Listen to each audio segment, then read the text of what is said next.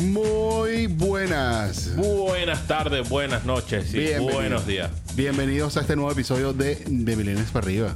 Episodio 19. 19. Tremendo número, me gusta. ¿Qué, qué, qué asocias con el 19? Asocio. Rápido. ¿Qué asocio con el 19? Libertad. Pachanga. Primer número de profesional de Messi en el Barcelona. Primer número. No, fue el 30. No, el 30 no era profesional. Fue el 30. El 30 no era profesional. Fue el 19 El cuando 30 le dieron. era eh, segundo. Por eso es que dije, aclaré. Primer número de profesional de Messi en el Barcelona fue el 19. Ah, está bien, bueno. Hoy, hoy somos amigos de Messi, este señor Juan. Siempre. No, pero hoy, pues yo personalmente. Ah, bueno, claro. Pero siempre amigos de Messi.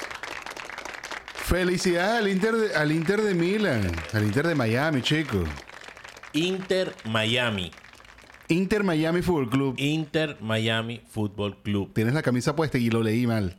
O sea, increíble que la gente le diga Inter de Miami. Inter O sea, la de Miami. La gente tiene, no sé, di- dislexia anal para aprender El nombre Inter de un de equipo. Miami, te dije. Inter Miami. Inter Miami. Bueno, pues sí. Este, ayer quedaron campeones este, contra el Nashville Football Club, que es un equipo que lo que tiene son dos años de antigüedad. ¿Cuál de los dos? El Nashville. Ok. El, Y el Inter Miami también más o menos, No, ¿no? el Inter Miami es del 2000...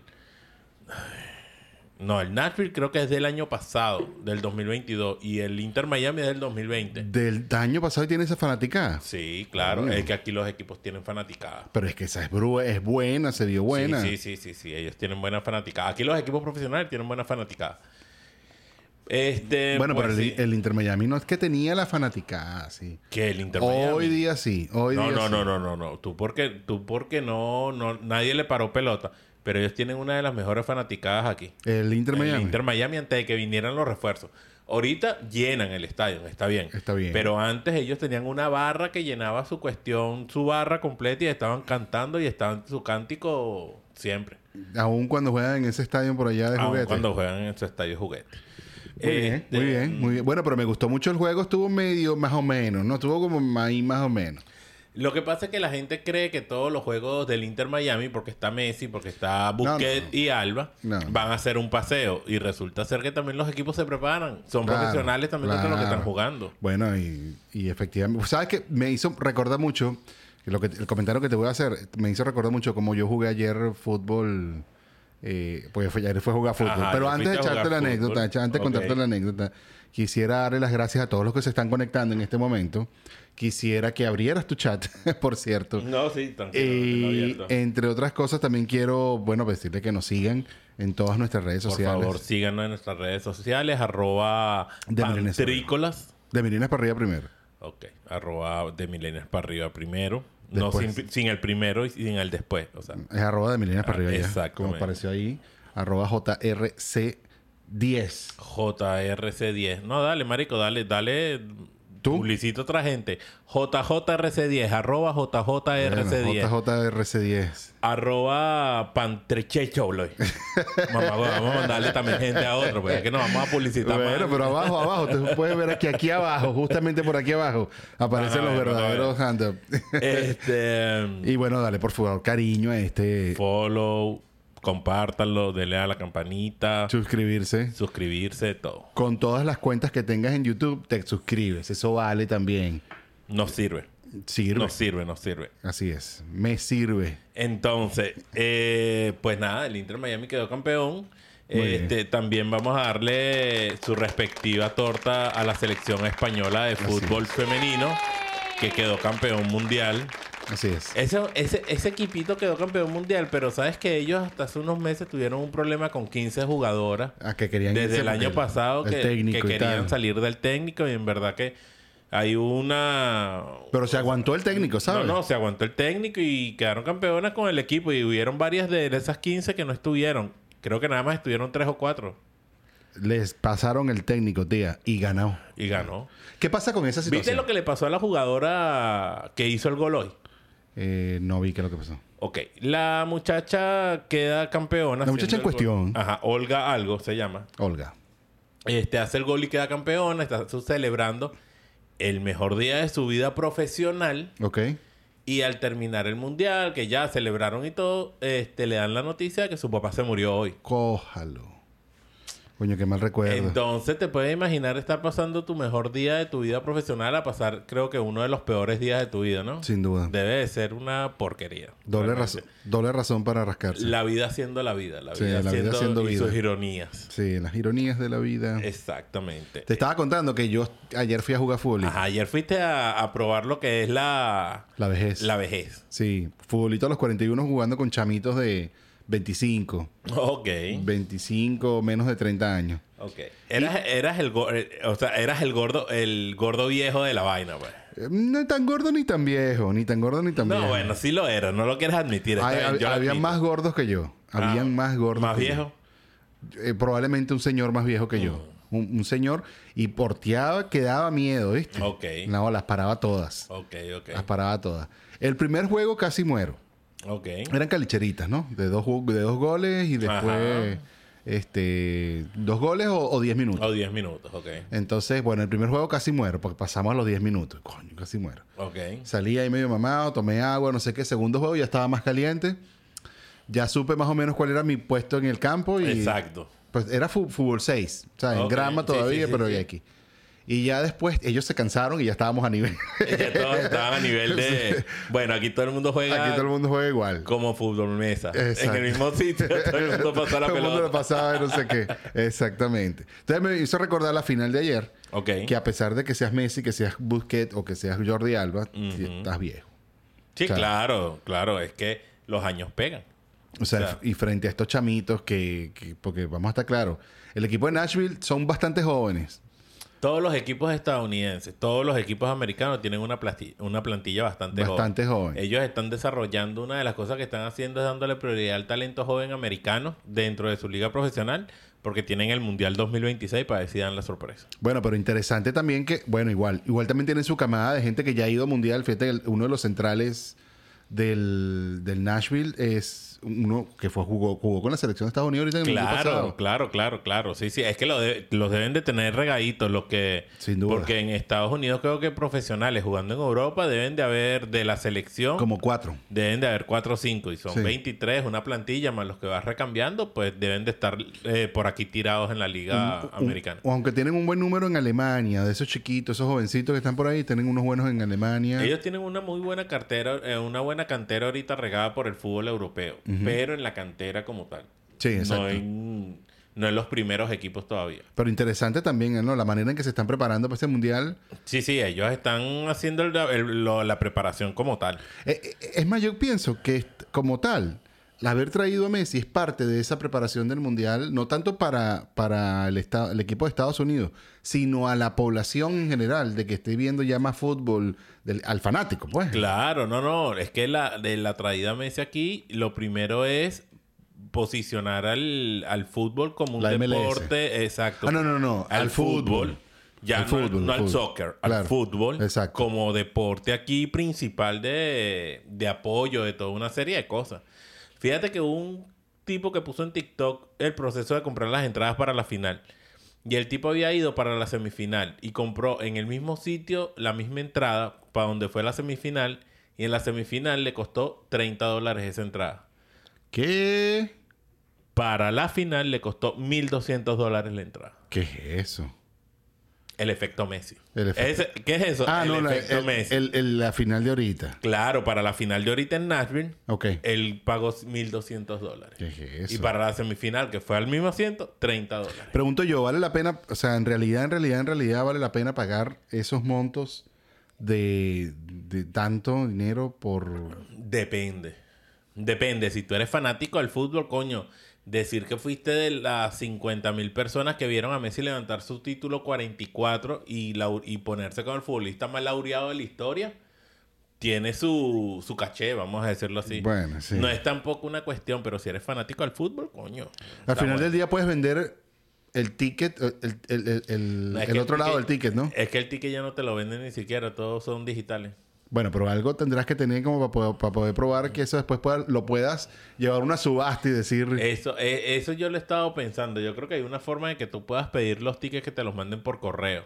Tú sabes, para poder ponerlo en subasta después. Exacto, o algo. Pero. ¿Has visto la serie esa que, que el tipo compra de todo y es, es algo así un- de un subastador súper... ¿En dónde? En Netflix. No, no. Ahorita no recuerdo el nombre de la serie, pero es una serie de, de- de- de gente que subasta artículos y tú los llevas a estos especialistas subastadores que subastan en unas plataformas especiales de gente que está serio en esto. Este, no eso de, "Ah, na, na, ¿quién da más? ¿Quién da más? No, no, no, no, una cosa seria por internet. Tú te inscribes por varios días y... Y bueno, nada, te, te, te, te- te- Te ven ahí qué es lo que tiene, el valor histórico que tiene eso y tal, y cuánto vale. tú llegas allá y dices, mira, este fue el trapo No, con que se limpió Michael Jackson en el último... En verdad que no lo he visto. Este, entre otras cosas, pues tenemos que lo del incendio que sucedió en la isla de Maui, en Hawái. Qué duro eso, ¿no? Eso estuvo bastante fuerte. Y en Tenerife en estos momentos también hay, hay unos Hay un incendios. incendio también. Hay un incendio y hay unos 12.000 personas desplazadas. Qué duro, qué duro. Pero ¿viste la, la teoría conspirativa esta del rayo láser que... La en vi. Las en- ¿Cómo se llama? En Hawái. Sí, la vi, pero las teorías conspirativas a mí esas así de, de efectos especiales de, de Independence Day me da fastidio. Pero yo me lo creí, ¿viste? Todavía No, me lo creo. Claro, no, no, por supuesto. Fueron varios videos Es que, que, la vi. idea, es que la idea es creérselo, pues. No, pero es que fueron varios videos que... ¿Viste? Es que empieza todo el incendio, empieza en Hawái, en un sitio, y de pronto se esparció. Y casualmente, en unas tierras que están hoy día y durante unos cuantos meses, eh, años atrás, Papá, en discusión de que si la querían, la querían los ricos, comprarla y etcétera. A ver, una de las cosas que pasa con esto de los incendios es que los incendios realmente se propagan y son difíciles de apagarlos por el viento. Por lo que principalmente propaga un incendio es el viento. Si Ok. tú tienes, parece contradictorio de lo que piensa mucha gente que era, ay, pero el viento apaga el fuego. No. Cuando hay viento y Claro, está alimentando eh, el... estás alimentando y aparte estás empujando el fuego, Además que, que lo- eso es lo que lo expande. Una de las, una de las eh, elementos que hace incendio es el oxígeno. Y el oxígeno viene a través del viento. Ujú. O sea, evidentemente. Pero lo que te quería decir con esto era que había unas ráfagas de viento porque había una tormentica esa que estaba pasando. Ujú. Ya había como una especie de ciclón y ese ciclón, los vientos, alimentaron y por eso arrasó con todo. Eso O sea, pasa no es, no es la teoría de, de rayito y cayó, ¿entiendes? Porque si fuera un rayo que cayó y ya... Suponiendo... La- las dos cosas, las dos cosas sucedieron. El rayo láser y el- una de el las cosas... Exacto. Una de las cosas que alimentó fue el viento. Y el rayo láser. Y en Tenerife también está pasando eso. ¿En Tenerife estaban en discusiones esas tierras? No, no, no, no. En Tenerife está pasando porque sí, pues. Sí. También lo mismo. Por lo menos en California hay incendios a cada ratico. Claro. Y son más o menos hasta casi que se sabe cuándo puede venir un incendio. Pero fíjate que en Maui también está pasando que ahorita el, el- el encargado como de protección civil este, renunció a su puesto porque las alarmas eh, contra incendio tienen unas alarmas contra incendio. Claro, claro, claro. No las, no las activaron a tiempo. Eh, para a- hacer frente a los incendios tienen que desviar el agua. Sí. no lo desviaron a tiempo. O sea, también hubo un poco de, de ineficiencia humana en, Claro. en esto, Cosas ¿no? que pasan. Cuando están estos accidentes así tan gigantes, hubo muchas... Tal cual. Muchas manos involucradas. Este, ¿Qué otra cosa tenemos por ahí? Eh, Neymar se fue al fútbol árabe. Otro más. Marico, es que, eh, o sea, le están pagando una cantidad de Pero es dinero. que el dinero mata. Y aparte, entonces ahorita salió, lo que me da risa es que el tipo está lesionado porque no podía jugar con el Paris Saint Germain. Y ahorita salieron diciendo que, bueno, ahora no sabemos en qué fecha va a jugar Neymar. O Sí, sea, yo vi. Yo vi, yo vi, yo vi. y yo vi. no va a jugar. Yo estoy seguro que no va a jugar por lo menos dentro de dos meses. Está tan lesionado, sí. No está tan lesionado, sino que ya no le interesa. Es lo que le interesa está con sus toys ahí en su mansión de 25 habitaciones y tiene Sí. jet privado. Ese está como, ese se resolvió más la vida. Neymar sí es un tipo bien interesante. De todas maneras, ese sí se sabía que, que anda buscando es la plata. O sea, es un gran jugador. No ha tenido demasiados éxitos en la vida, pero es un gran jugador.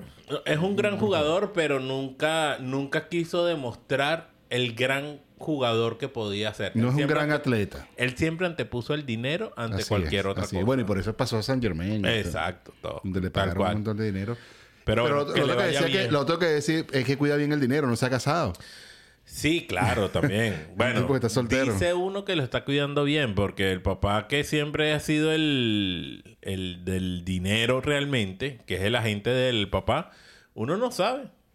Sí, ¿verdad? Otra, no cosa, otra cosa rara, que Neymar y, y- y Messi también los cuida es el papá y al Sí, otro sí. lo cuida la mamá. Tal, tal cual. sí. ¿no? Eh, es- Está bien interesante. De hecho, me hace pensar de que esos papás que toda la vida quisieron que su hijo fuera futbolista, entonces finalmente es futbolista, entonces el tipo está como cumpliendo su sueño. Claro, esos son través- agentes. Ahora, esos son agentes que están metidos en el mundo del fútbol. Sí. O sea, están en el mundo del fútbol, pero por debajo.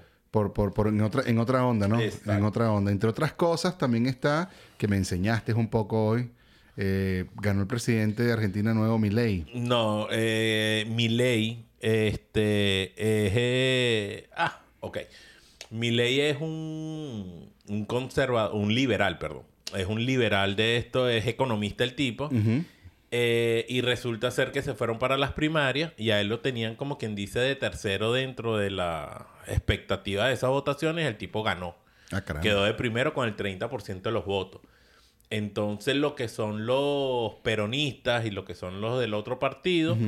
Están preocupados porque el tipo, en verdad, el mensaje del tipo está calando y el tipo es. O sea, el tipo. Fuego para todo el mundo. El tipo le está echando pata y coñazo a todo el mundo. El tipo, o sea, llama a la clase política parasitaria. Este, el tipo quiere acabar con la política. El tipo agarró y tiene una estructura de Estado donde creo que en Argentina tienen, si más no me equivoco, más de 15 ministerios. Y el tipo agarró y dijo, este ministerio va para afuera, este ministerio va para afuera. Y dejó, el y dejó su estructura de gobierno como con seis ministerios nada más. Como debe ser. A, mi, a mi Este, criterio también haría lo el mismo. tipo quiere dolarizar la economía, el tipo quiere este el proyecto que tiene de educación el tipo en verdad que tiene bastante lógica porque el Revolucionario. tipo- no revolucionario. A ver, el tipo está diciendo esto, mira, la educación en Argentina es una basura, no sirve para nada. Entonces, ¿qué vamos a hacer? Nosotros vamos, en vez de subsidiar a las escuelas.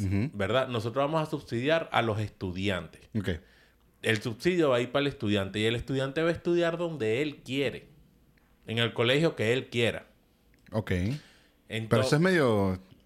No, porque es que tiene su lógica. ¿Por qué? Porque entonces, como yo soy el que decido en qué, en qué, dónde voy a estudiar, Ajá. los colegios van a llegar a una competencia a nivel de calidad para tú agarrar el subsidio que te va a ayudar a ti a mantener la escuela.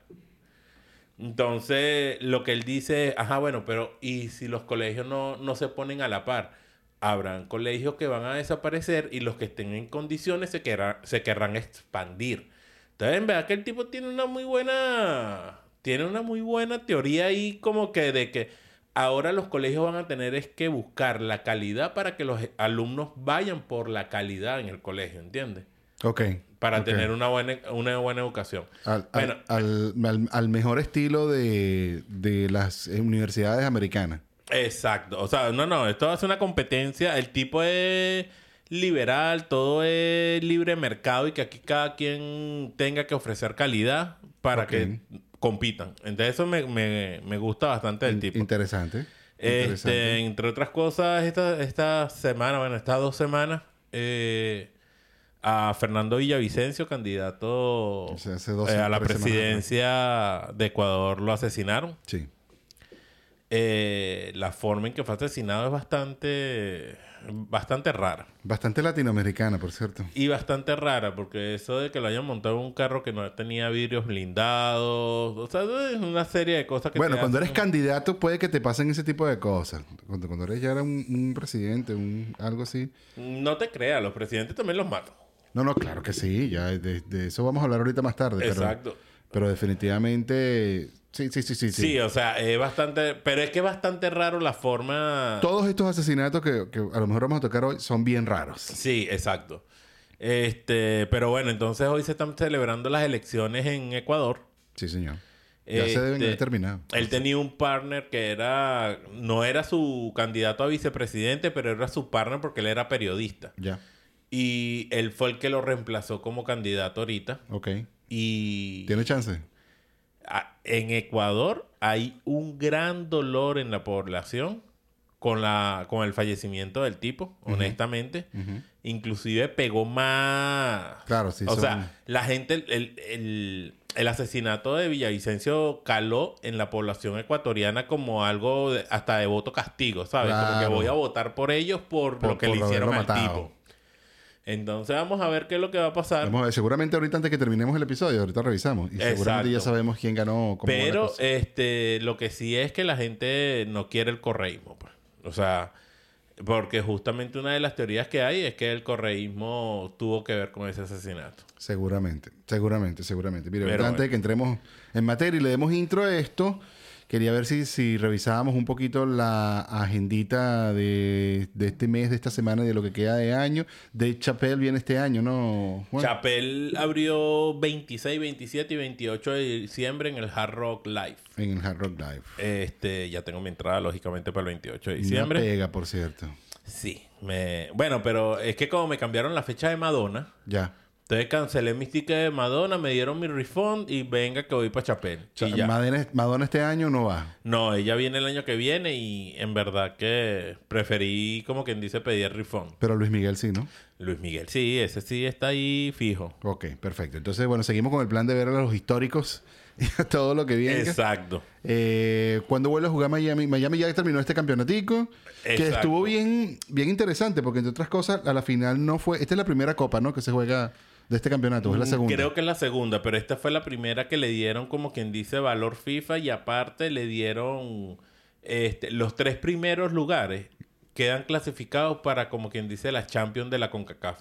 Ah, bien interesante. Entonces esos tres cupos se lo ganaron la Major League Soccer y ahorita creo que hay seis equipos o diez equipos mexicanos creo que son clasificados y seis de la Major League Soccer ahorita. Algo así es. Fíjate que también estaban hablando de si se, si- si- si se hace la Libertadores, incluyendo también a CONCACAF.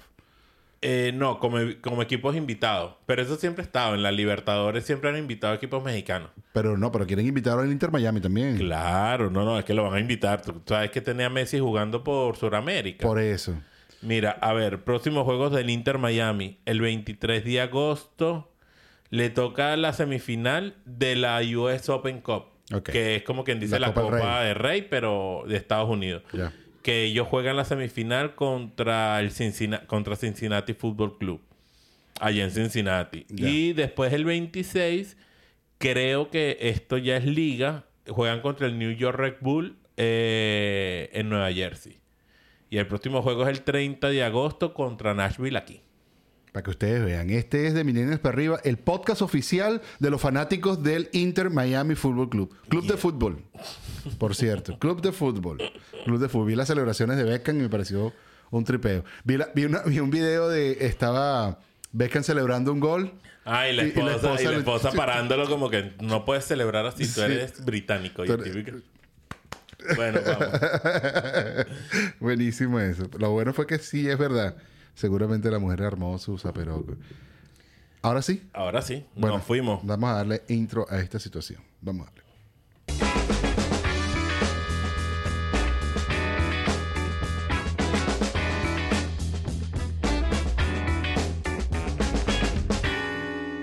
De Millennials para arriba.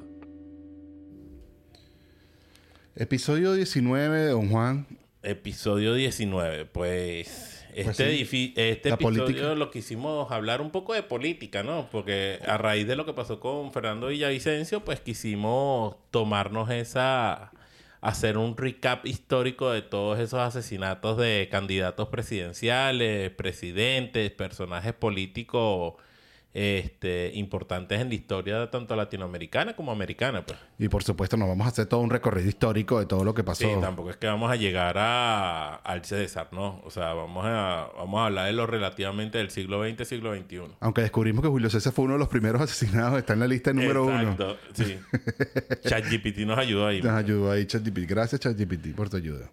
Pero bueno, nada, Latinoamérica en particular ha sido eh, bien atormentado por esta práctica de Sí. eliminación de... Sí, de eliminación de posibles candidatos. Es como cuando estás jugando fútbol, vas y lesionas a alguien. Exacto, sí, sí, sí. Sacas al, sacas a- al mejor jugador por darle una patadita dar- y exacto. chao. fuera. Exactamente.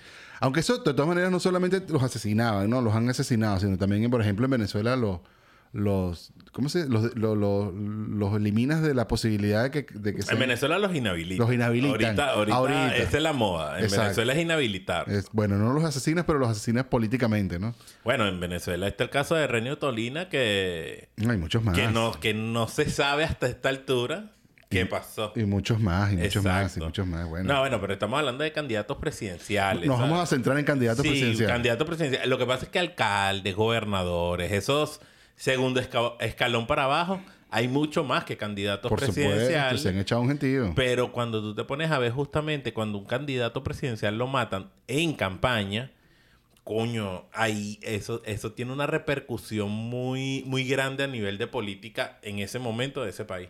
Y, y estaba viendo en, en mis... Estaba estudiando, pues, en mis cosas, pa- preparándome para este episodio.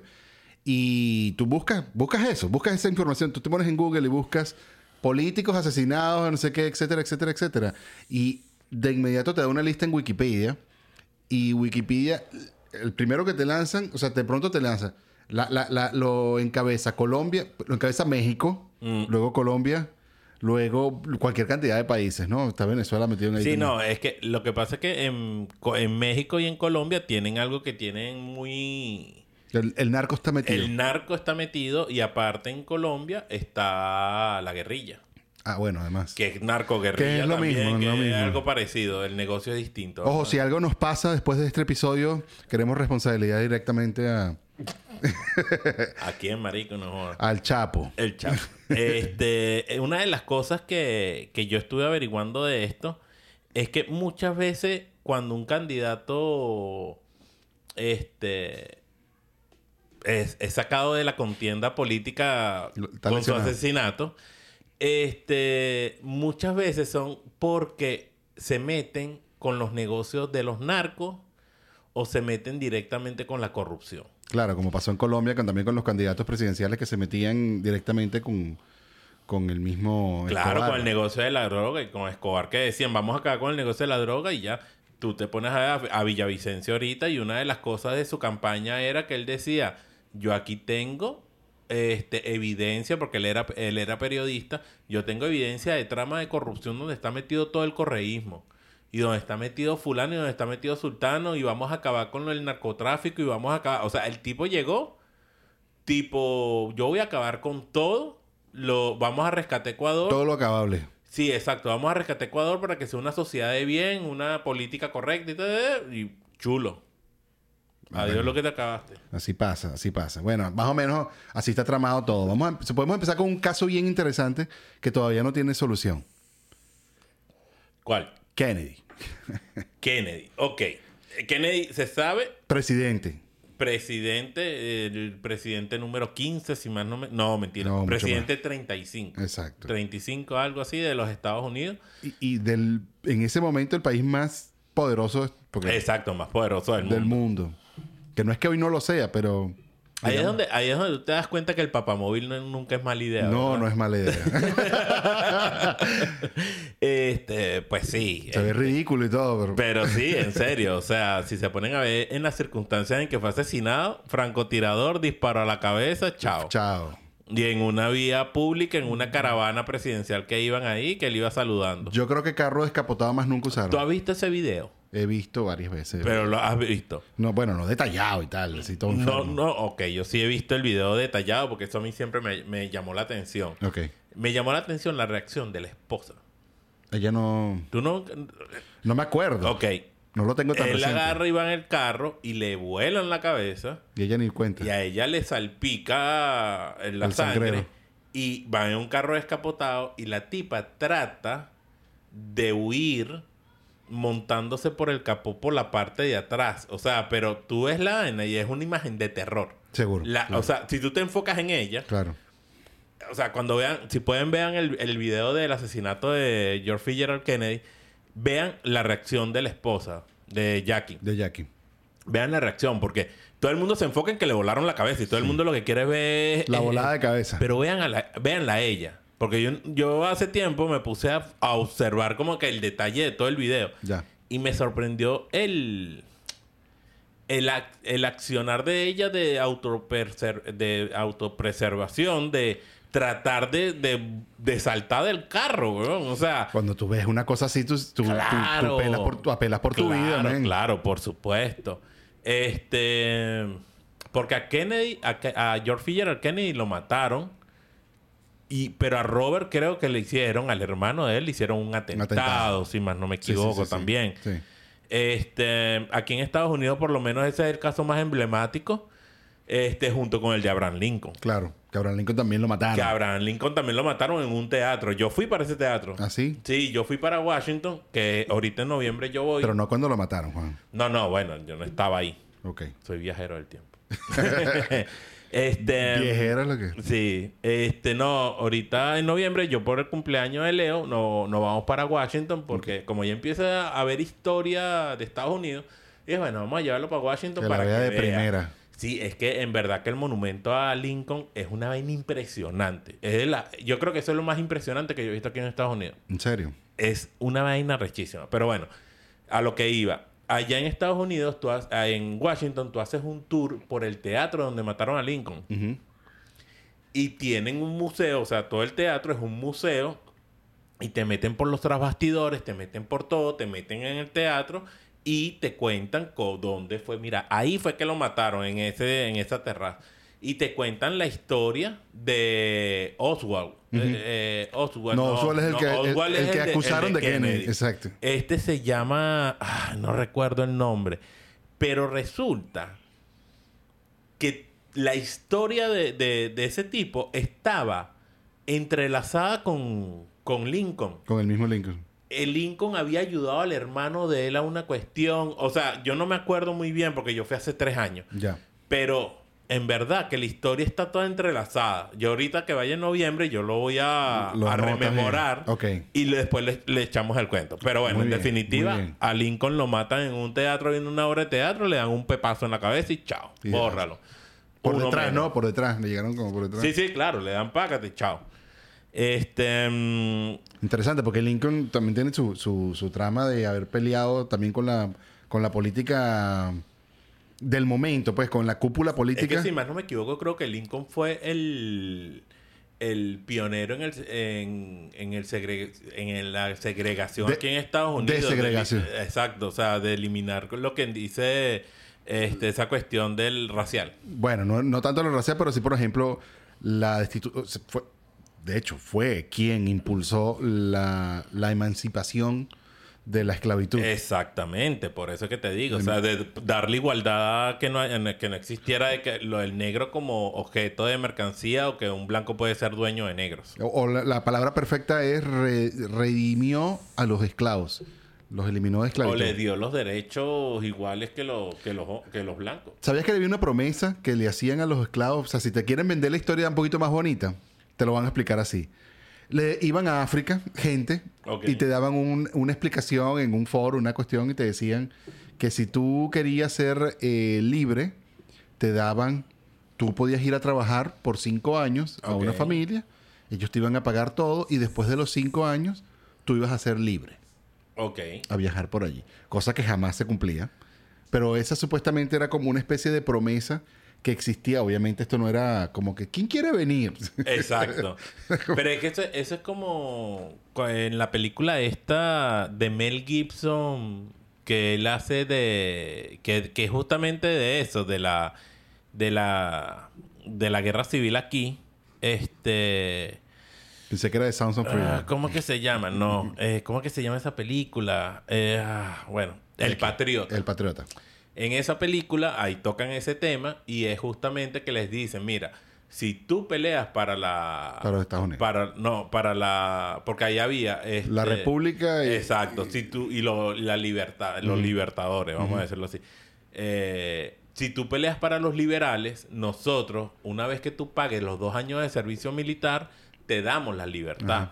Y una de las cosas que apoyó bastante justamente en aquel momento era que los negros dentro de ese Del ejército. del ejército fueron tratados a pesar de todo como había también su su gente que estaba en contra fueron vieron que se estaba haciendo un esfuerzo por ser tratados relativamente como iguales y muchos de ellos cuando terminaron el periodo de dos años ellos siguieron luchando porque dijeron bueno este es el camino pues o sea Sí. esto es Este, No hay reivindicación de los Una derechos. De los derechos de los, de los, de los morenitos. marico, se dice negro. no bueno, está bien, pero déjame decirles morenitos. Están más, están más bronceados que yo. de los derechos. Abo- abolió la esclavitud. Abolió la esclavitud. la- ese- ese creo Sí. que es la frase que estábamos buscando de hace No, bueno, re- re- redimió también es creo que la palabra más técnica de todo el... Este, Pero abolió la esclavitud, Entonces, eh, aquí en Estados Unidos tenemos esos dos casos. Creo yo que son los más emblemáticos. más- bueno, hay un par de emblemáticos, pero de presidenciales sí. Ah, bueno, claro, presidencial es eso. Aquí hay dos casos emblemáticos que es Malcolm X y Marti- Martin, Martin Luther, King. Jr. En Washington hay... Todo el mundo habla del... De la...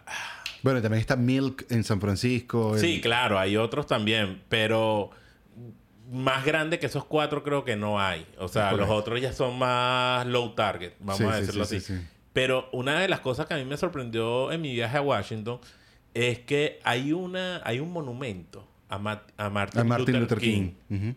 arrechísimo. Sí. O sea, es de los mejores monumentos que yo he visto en mi vida y eso sí que ni siquiera lo esperaba. Ese monumento, es más, yo voy a yo cuando vaya para Washington Vas a documentar tu vaina. Voy a documentar mi vaina. No, no, en serio. Voy a documentarlo para, para el podcast. Voy a documentar una serie de cosas porque en verdad que Washington es una ciudad muy rica en historia americana. Y vale la pena. Seguro. Este, pero bueno, sí, tenemos el caso de Malcolm X y tenemos el caso de Martin Luther Martin Luther King. Ma- Y Malcolm X y ambos, eh, ¿cómo se llama? Luchadores por las libertades de los derechos de los negros también. Claro, porque es que la cuestión es esa, que a medida de que le fueron dando que se abolió la esclavitud y se, y se le fueron dando, vamos a decir, derechos que fueran iguales, había la gente blanca estaba también renuente Sí, a, sí, sí, sí, sí. a- a que fueran iguales a ellos. Porque había un tema, un tema también de, de sociedad, ¿no?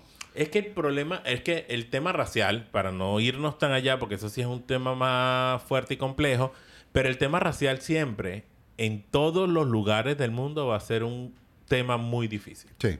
O sea, y, no- y ni siquiera muchas veces es por. por. eh, por algo de color de piel, sino es porque el mundo está seteado así lamentándolo mucho. Sí, sí, sí, sí. Y creo que es una de las cosas que difícilmente se han podido acabar. Sí. Inclusive tú lo ves aquí en Estados Unidos, donde un niño blanco tiene más oportunidades de ir a una universidad por su capacidad intelectual que un niño negro. Sí. Pero entonces un niño negro aquí tiene más posibilidades de una universidad becado por, Por deporte. deporte. Que un niño blanco. Sí. De- ahí tú también, no es que nada más sea una cosa o la otra, es como que a cada quien los tienen estigmatizados Pero, por algo. pero también hay, hay para que no nos sacamos demasiado de ese tema y tampoco adentrarnos tampoco. Exacto. Eh, también hay una, hay una fuerza, o sea, hay un- unos esfuerzos más grandes en los, en los, en las ciudades o urbanizaciones o en las barriadas donde, donde la mayoría, entonces es mayoritariamente negro. Hay mayores esfuerzos en que jueguen fútbol americano, en que jueguen básquetbol. Claro. Más que en las, en los barrios o en, los, En lo- sí, es que... en las ciudades blancas. Sí, sí, sí. En estos muchachos se, se- se dedican más a estudiar, etcétera, o u otros deportes, ¿no? Como el tenis, el golf, el Sí, remo. bueno, ca- exacto. Eso, eso es lo que te iba a decir. Tú ves el remo, la competencia en las Olimpiadas en los remos, Puro y no, es ni, no Claro. es a nadie de color. Sí, igual que natación. Igual que, exacto. Aunque supuestamente dicen que es que los negros nadan más Sí, lento. bueno, pero no nos vamos a ir No, para allá. Ya vamos a Entonces, sí, salirnos sí, sí, de, de este y vamos a seguir en lo Tengo una lista grandísima aquí. Por ejemplo, tengo a Carlos Delgado Chalbot, que fue también candidato o, o, por ejemplo, fue jefe de Estado asesinado en, en- en Ok. Venezuela. Ok.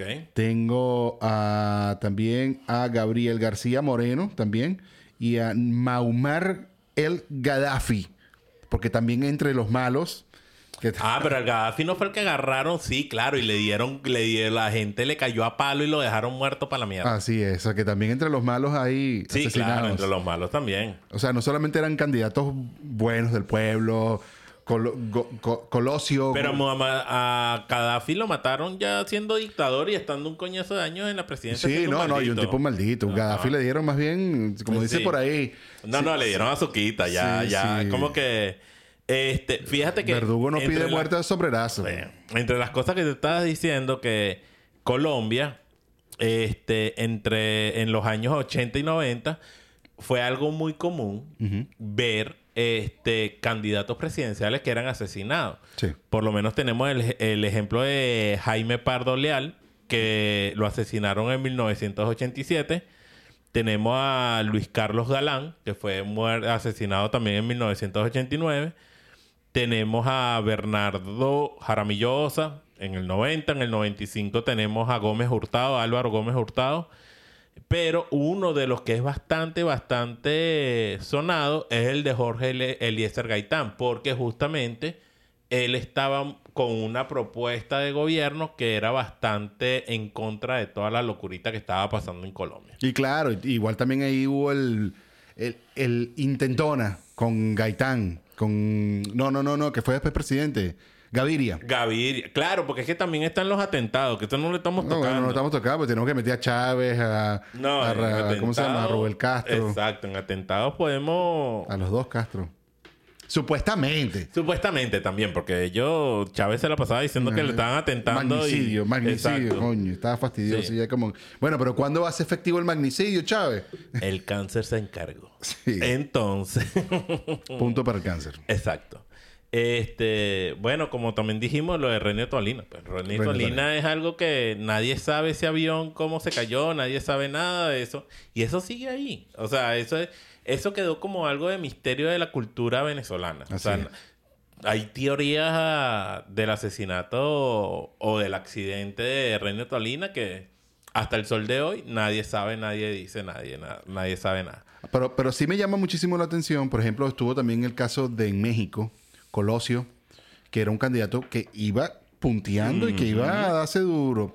Y resulta que el tipo se va a hacer un meeting en una, en, en una, en, en- en un pueblo por allá por, por, por Tijuana. Ujú. Y, mano, lo llegaron así de pum y le dan un... Bueno, el de Colombia también pasó lo mismo. Estaba dando un meeting también en, en una plaza en Colombia y... Sí, es que, es que. Pácata. Bueno, ¿sabes qué hace como. Y al man de Ecuador lo, le dan de baja también. El que, o sea, el que mató al candidato Claro, es que ese, eso, es, es que eso es una locura lo que pasó. Es que uh, con el de Villavicencio vamos a, a- a extendernos un poquito porque eso lo vivimos, vamos a decirlo. Vamos a tener que llegarle detalles- pronto porque estamos... No, no, y hay detalles bastante fuertes.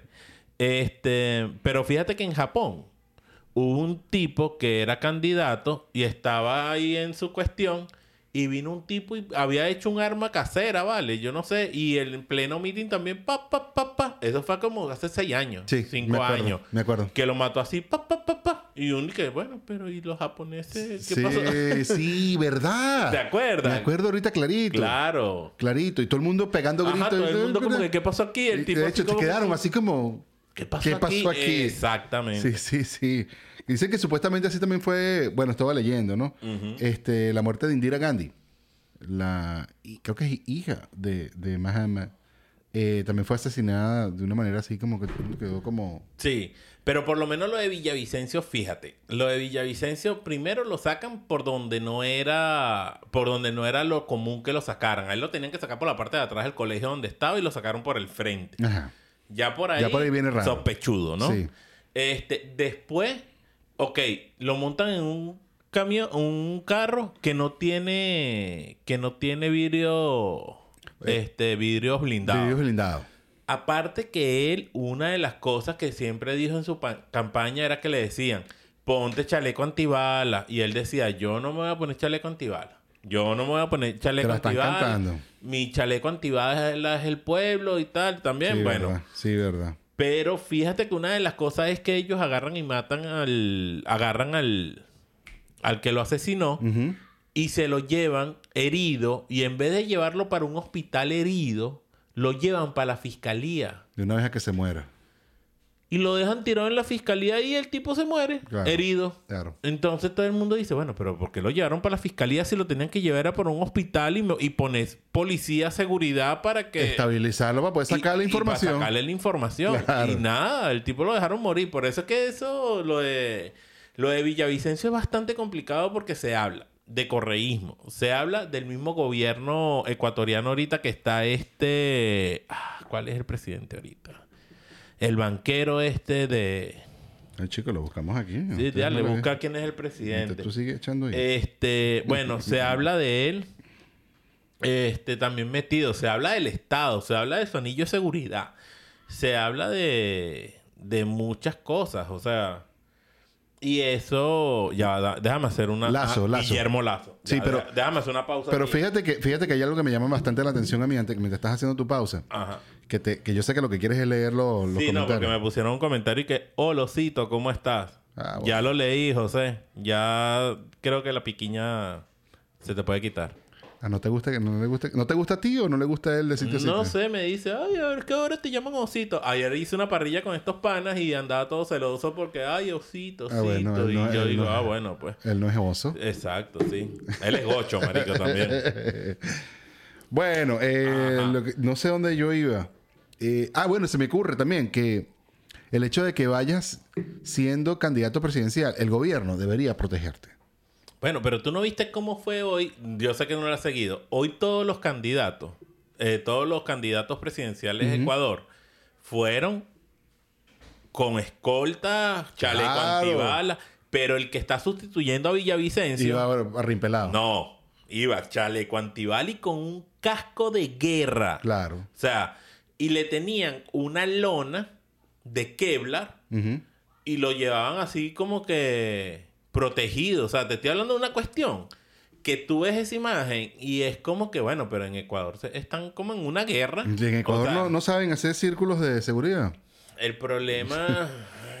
el problema es que... O hay una desconfianza tan grande en... Es que el pro- es que es que es serio. O sea, porque ok, tú haces un anillo de seguridad, ¿quién te quita que no tienes un francotirador?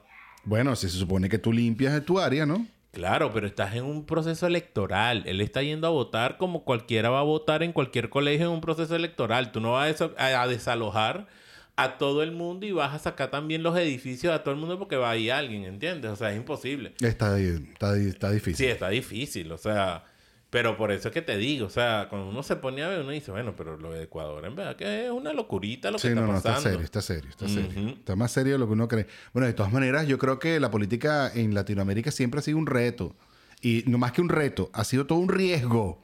Ser político en, en Venezuela, ser político en, en Ecuador, ser político en Brasil, ser político en, en cualquiera de nuestros países se convirtió en el riesgo de la vida. Pues, Sí, claro, es que hacer política en Latinoamérica, tú sabes que estás.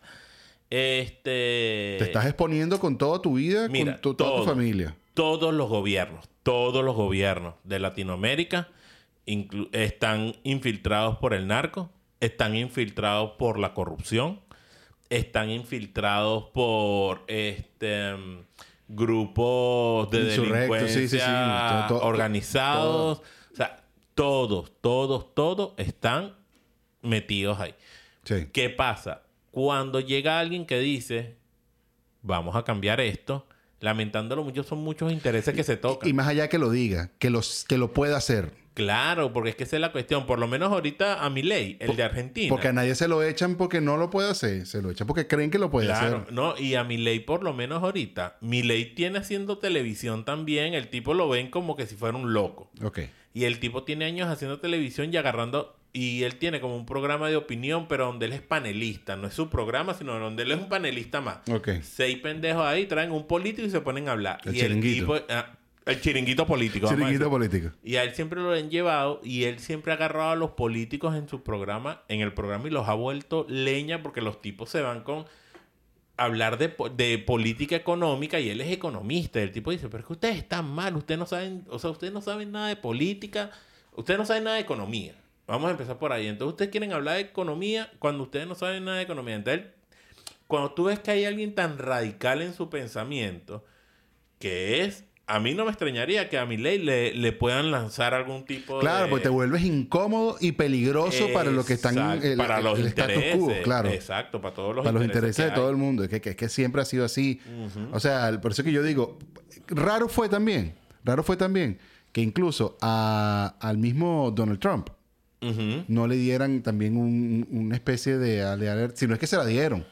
Porque Donald Trump fue bastante incómodo durante su gobierno y durante su candidatura todavía. Lo que pasa, mira, yo te voy a decir, esta es mi opinión de Donald Trump. Donald Trump es un... Y no soy trompista, por si acaso, Bueno, pero no me importa. Yo, yo estoy en contra de ese tipo porque me parece, honestamente, un tipo que el ego lo lleva más allá inclusive de hacer lo que le da la gana. Este, y se vio, él trató de, de, de violar la constitución aquí. Lo que pasa es que aquí le dijeron, jefa loca, Por ahí no va, ¿oíste? Y sus amigos de Quanon. Es más, lo hizo y, el, y el- la Corte Suprema le dijo no. O sea, no puedes hacer eso. Pero bueno, Definitivamente. fuera de ese punto, hay que estar claro también de que Trump no ganó la reelección aquí por el COVID. Y bueno, también porque radicalmente se puso muy en contra No, de no, todo no, el no, país. no, pues. nada, nada. Y la economía- mira, no hay nada, no hay nada que demuestre que Trump no ganó la reelección que no sea el COVID. Más allá del COVID. El COVID fue lo que lo destrozó a él. Porque inclusive cuando él mandó durante el COVID a tomar a la gente cloro, que hubo gente que se murió tomando cloro porque él lo mandó a tomar, Sí. Este, él tenía muy buen, muy buena Tenía buenos tenía buenos números. tenía muy buenos números. Sí. A él lo que lo viene a matar, como quien dice, políticamente para la reelección, es el tiempo que va avanzando el COVID. Que claro, también pasa algo. Aquí pensaban que el COVID era un jueguito de carrito y resulta ser que el COVID, lamentándolo mucho, fue algo que se extendió durante mucho tiempo y donde muchos estados se vieron afectados. Es correcto. Fíjate lo que pasó en Nueva York. Nueva York es un estado donde las consecuencias del COVID se están viendo ahorita. Es correcto, es correcto, es correcto. Con toda la, la libertad que tienen de estar eh, aceptando refugiados, con todo ese tipo de cosas, con todo ese tipo de políticas.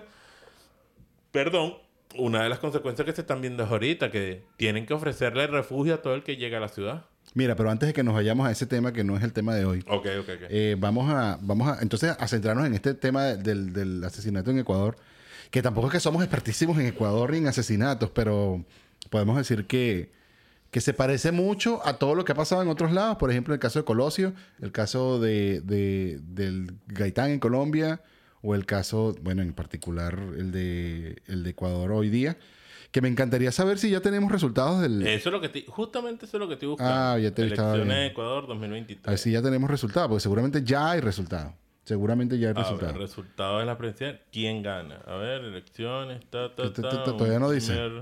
Así se vivió hace 12 minutos. Eh, Todavía no dice, todavía no dice. No dice como tal. Mira, la participación ascendió a 82,26% según el CNE. Una de las cosas que tienen en Ecuador, que a mí me encanta, Es obligatorio. es obligatorio. Sí. sí, Entonces, sí, eso es algo que a mí me parece. Una de las cosas es que el CNE no quería admitir, pero todas las personas que están viviendo en el extranjero También podían votar. votar. telemáticamente. Sí. O sea, se, me- se registraban en la No, no página. telepáticamente. No, no, telemáticamente. Ajá. Y podían hacer una inscripción y podían votar. Bueno, parece que el servidor de las elecciones en el extranjero las hackearon. Tuvo a, a- ataques cibernéticos y la gente no pudo votar. Entonces hay un- también un problemita ahí de las cosas que han pasado en las el, elecciones en el Ecuador. correísta es el segundo favorito, me imagino, ¿no? El correísta sí, es el tercero. Está, está, está volanteando entre los terceros. eh, de tercero. Y el actual presidente no es correísta, sí.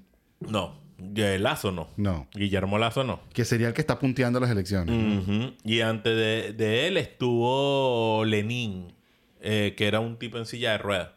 Dicho. Sí. Interesante. Interesante que tú pongas un presidente que se vea débil. A ver. cosas. ¿Quién ganó las elecciones de Ecuador? Resultados oficiales del CNE. Las elecciones 2023 se vienen llevando a cabo. ta, 13 millones de ciudadanos manifestaron su derecho. ¿Quién ganó? El exit poll encuesta de boca de urna no será realizado por Sedatos. Pa, pa, pa, pa, pa, pa, pa. No dicen. Eh, ok, aquí, aquí hay un conteo de votos al 1,87%. Esto es a las 6 y 45. Si estás con nosotros aquí con, en, en nuestro espacio, estás aquí participando y ya sabes quién ganó, por favor déjanos saber porque estamos como unos idiotas buscando. Bueno, aquí hay Luisa González, que creo que es la candidata de el correísmo. Este tiene el 31%. Villavicencio tiene el 16%. Oh, está listo. Y Daniel Novoa tiene el 24%. Epa. Se te pasó. Este, pero esto es con el 1.87 de los resultados. O sea, 1.87 de la. Ah, no, no, pero eso no es nada. No, no, no, no, por eso. Sabes que ahí. Pero bueno, eso es lo primero que salió por ahí. Así que bueno, vamos a esperar a ver Vamos qué a ver pasa. si sale hasta, hasta que nos acabemos aquí el, el, el episodio. Que, además, estaba bien entretenido, ¿no? Bien sí, vale. Estamos hablando bastante de cositas que han, que han pasado por ahí. Vamos a irnos para el chat un momento a ver, aparte del comentario de, De cariño. de José de cariños y de celos a su vez. Este, Iván había puesto que llegó de primero al chat. Sí, Iván, te queremos. Iván, saludos, Iván. Qué bueno. Que por cierto, Iván, en verdad, muy buen clip el tuyo, el tuyo del estando con. En verdad me gusta ese tipo de humor que, que es transgresor. Así. Sí, me gusta. A mí me gusta ese tipo de humor. Esa- esas reglas de que, ay, el humorista o la comedia no debe de tocar ciertos tópicos. Fuck it. Es comedia. Si tú no sabes apreciar algo que es comedia, que es para dar risa y te vas a ofender, hermano, váyase a la del globo. Yo, yo siento que la comedia es la comedia. Es una visión, una- una- un punto de vista de algo. Si tú no lo compartes, no te rías. Si, si, si lo compartes, ríete también. Claro, pero es que la comedia... A ver, la comedia yo soy de los que piensa que el- mientras... O sea, Y está bien que transgredas. no, no. Es parte no, no, del- sí, pero yo soy de los que piensa de que si tú estás haciendo algo para dar risa, no es para que te ofendas. Claro. O sea, si yo hago un chiste de discapacitado, Sí.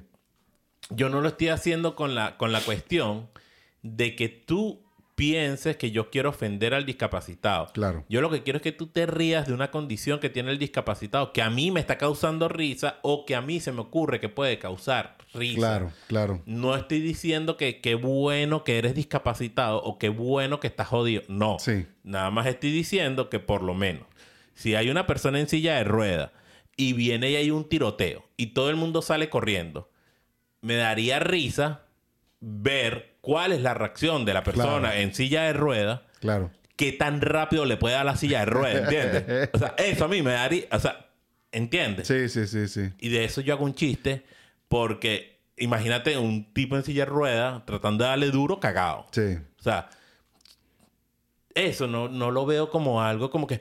Pero entonces tú haces un chiste de eso. O sea, o haces un chiste relativo a eso. Entonces hay gente que... Ay, pero Pobrecito. pobrecito. No ves que está discapacitado. Bueno, marico, Claro. pero es un tiroteo. Tiene que darle duro a la rueda. Claro. O sea, Claro. Es como ah, un, lo yo- bueno es que no va a quedar paralítico si le pegan un tiro en la espalda, pues. ya está jodido, está. No puede decir que se paró con el pie izquierdo. Pero te decía que... eh, o que dio un paso en falso. Exacto. Chimbo sería que se tropezara. Coño, sí, eso sí está chimbo. Sí, sí, sí está mal. Decía que eh, una vez me tocó hacer un... un- un- un- o sea, tuve, tuve oportunidad de hacer un, un día de stand-up. Y el día anterior se había muerto un atleta interesante. Y ahorita lo vas a entender por qué no digo el nombre. Se había muerto un atleta súper emblemático. Y entonces yo empecé mi, mi rutina y dije, oye, yo quiero decirles que a mí no me gusta...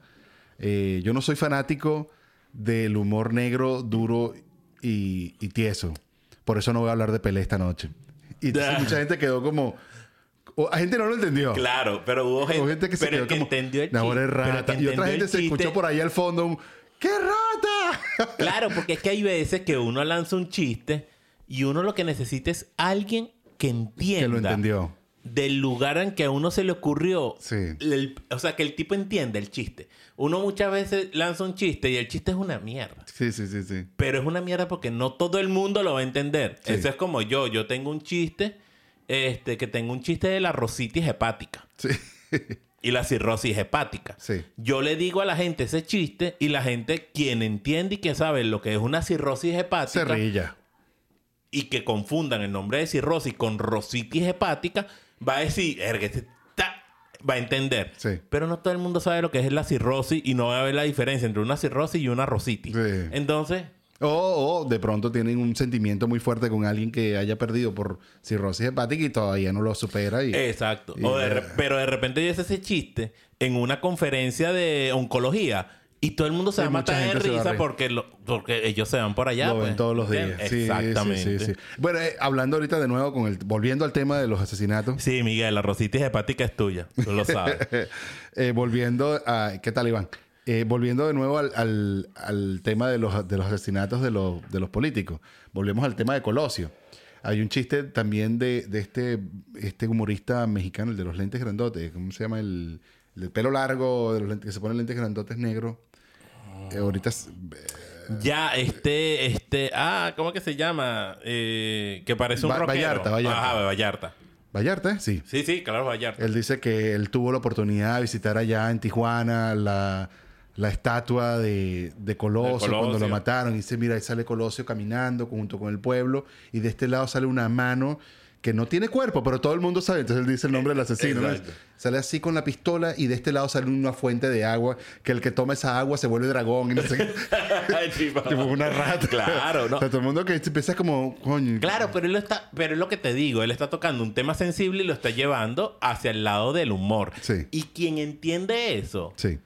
por eso es que a mí muchas veces yo veo mucho humor, o sea, yo veo mucho humor y hay veces que yo me río de, yo tengo ahorita un pana en Instagram que nos empezamos a mandar mensajes. Upa. No, o sea, video de, de Instagram. Pero los dos rompimos ya la barrera. O sea, él y yo nos mandamos una, Un tipo de mensaje. un tipo de mensaje que son videos de discapacitados. Ok. Pero son videos de discapacitados que la gente graba. Y si está en Instagram, La rata fue otro. Yo porque me río no soy rata. exacto. Entonces tú sabes esos videos que ponen de ahorita en Instagram que pones una vaina graciosa y de repente sale el infierno así y el tipo como que, oh no, bueno, ese tipo es.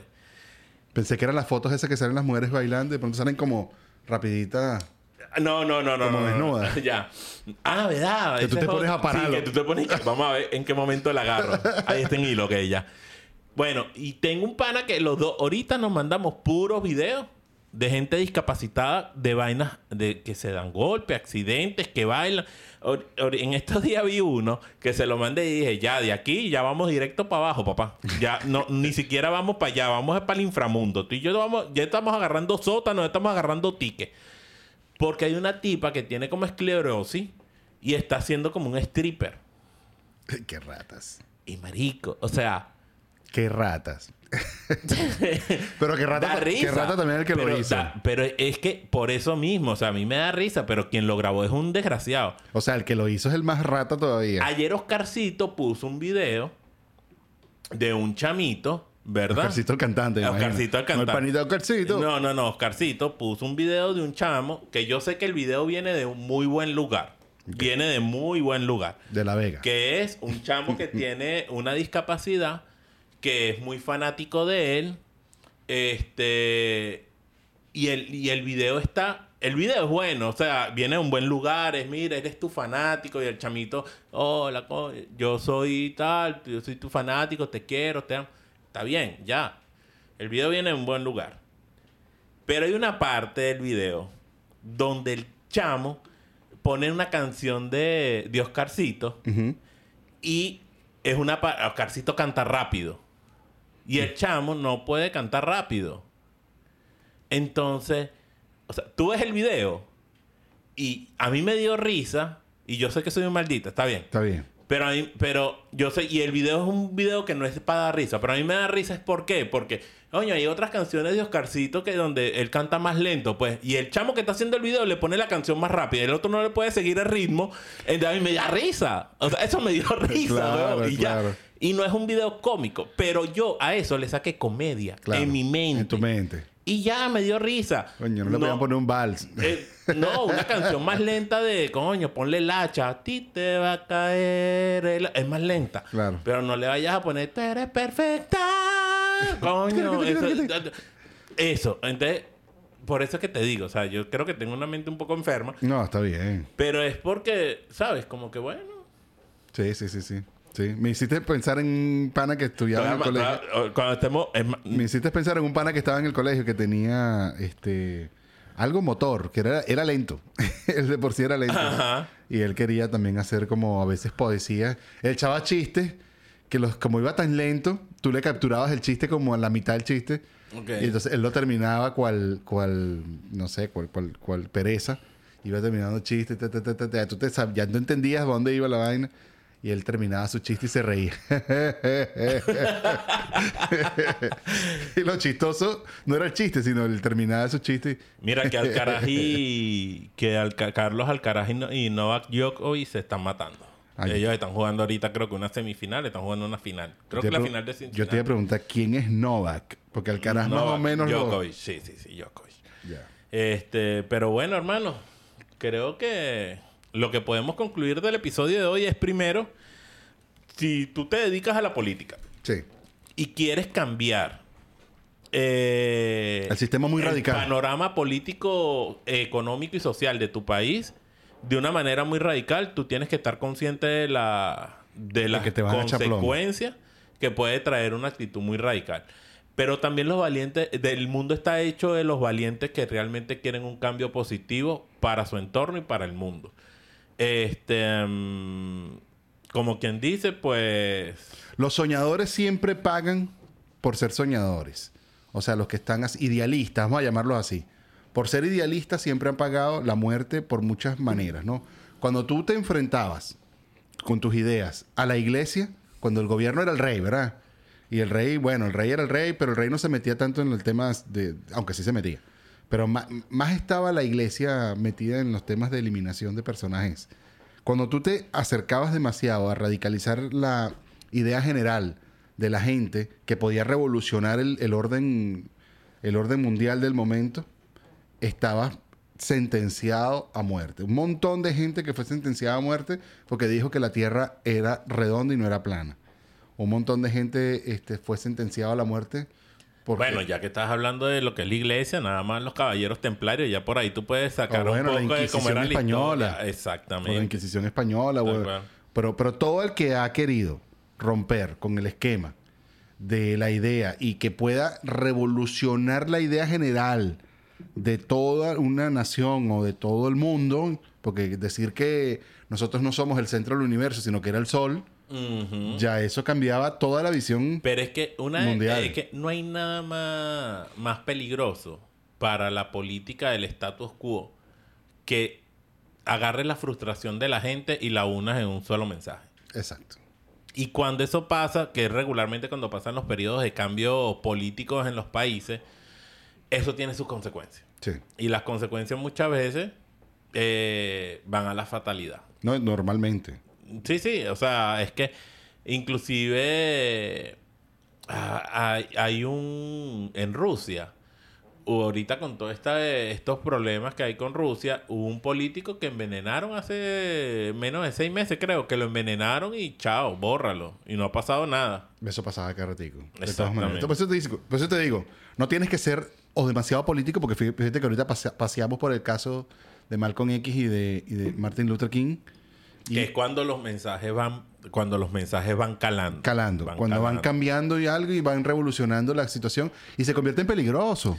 Se lo, que convierte en pasa, peligroso. lo que pasa es que también cuando mucho descontento. Aunque, porque te digo una cosa, cuando, disculpa que te interrumpa, cuando Malcolm X eh, se activó en su revolución, cuando Malcolm X se activó en su revolución, al principio, cuando él todavía no era tan pacífico como terminó siendo en algún punto de su madurez, él- muchas veces a muchos políticos blancos lo rodeaban ca- la casa full de gente que estaba siguiendo a Malcolm X y, y- y les causaban temor, ¿no? Porque estaban en algún punto un montón, vamos a llamarlo así, un montón de negros alrededor de tu casa. Claro, pero es que tú también te a presión. Lo que pasa es que también en los descontentos sociales siempre va a haber la cuestión de que van a, sa- a salir grupos grupos radicales y grupos por lo menos cuando cuando la época de Malcolm X y todos ellos los Black Panther fueron un grupo que fue considerado hasta como un grupo casi que terrorista Casi interno. terrorista, casi terrorista. Como podemos decir ahorita, los venezolanos en Nueva York que están usando motos ya, ya están... los tuki tuki Ya, men, ya tienen motos,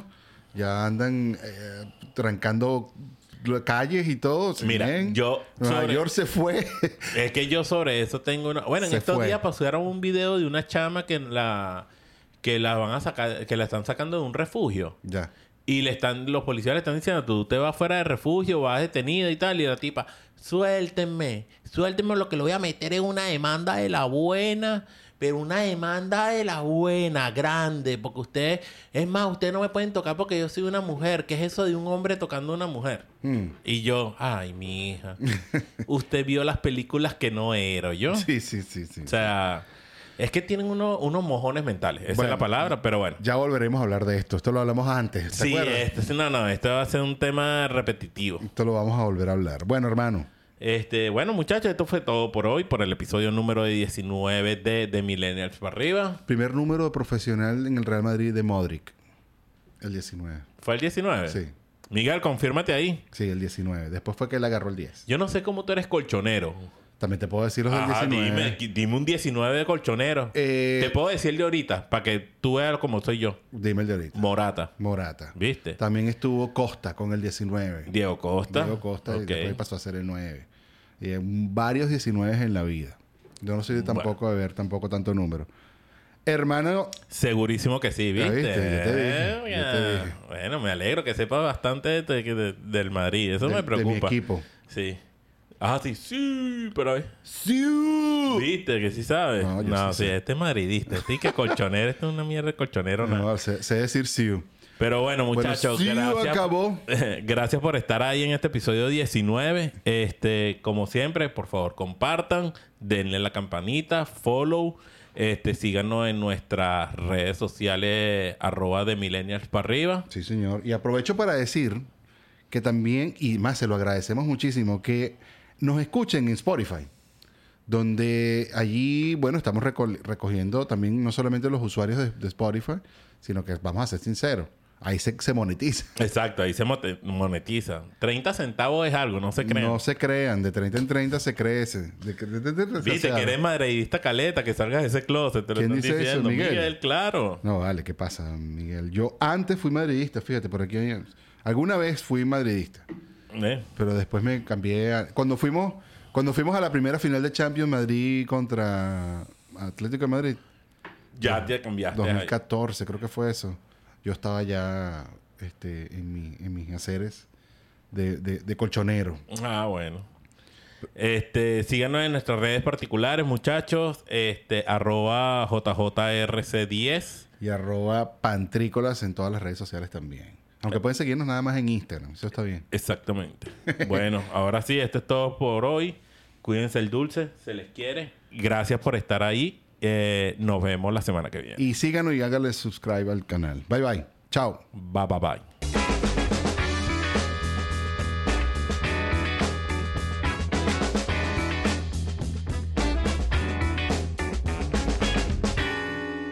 De Millennials para arriba.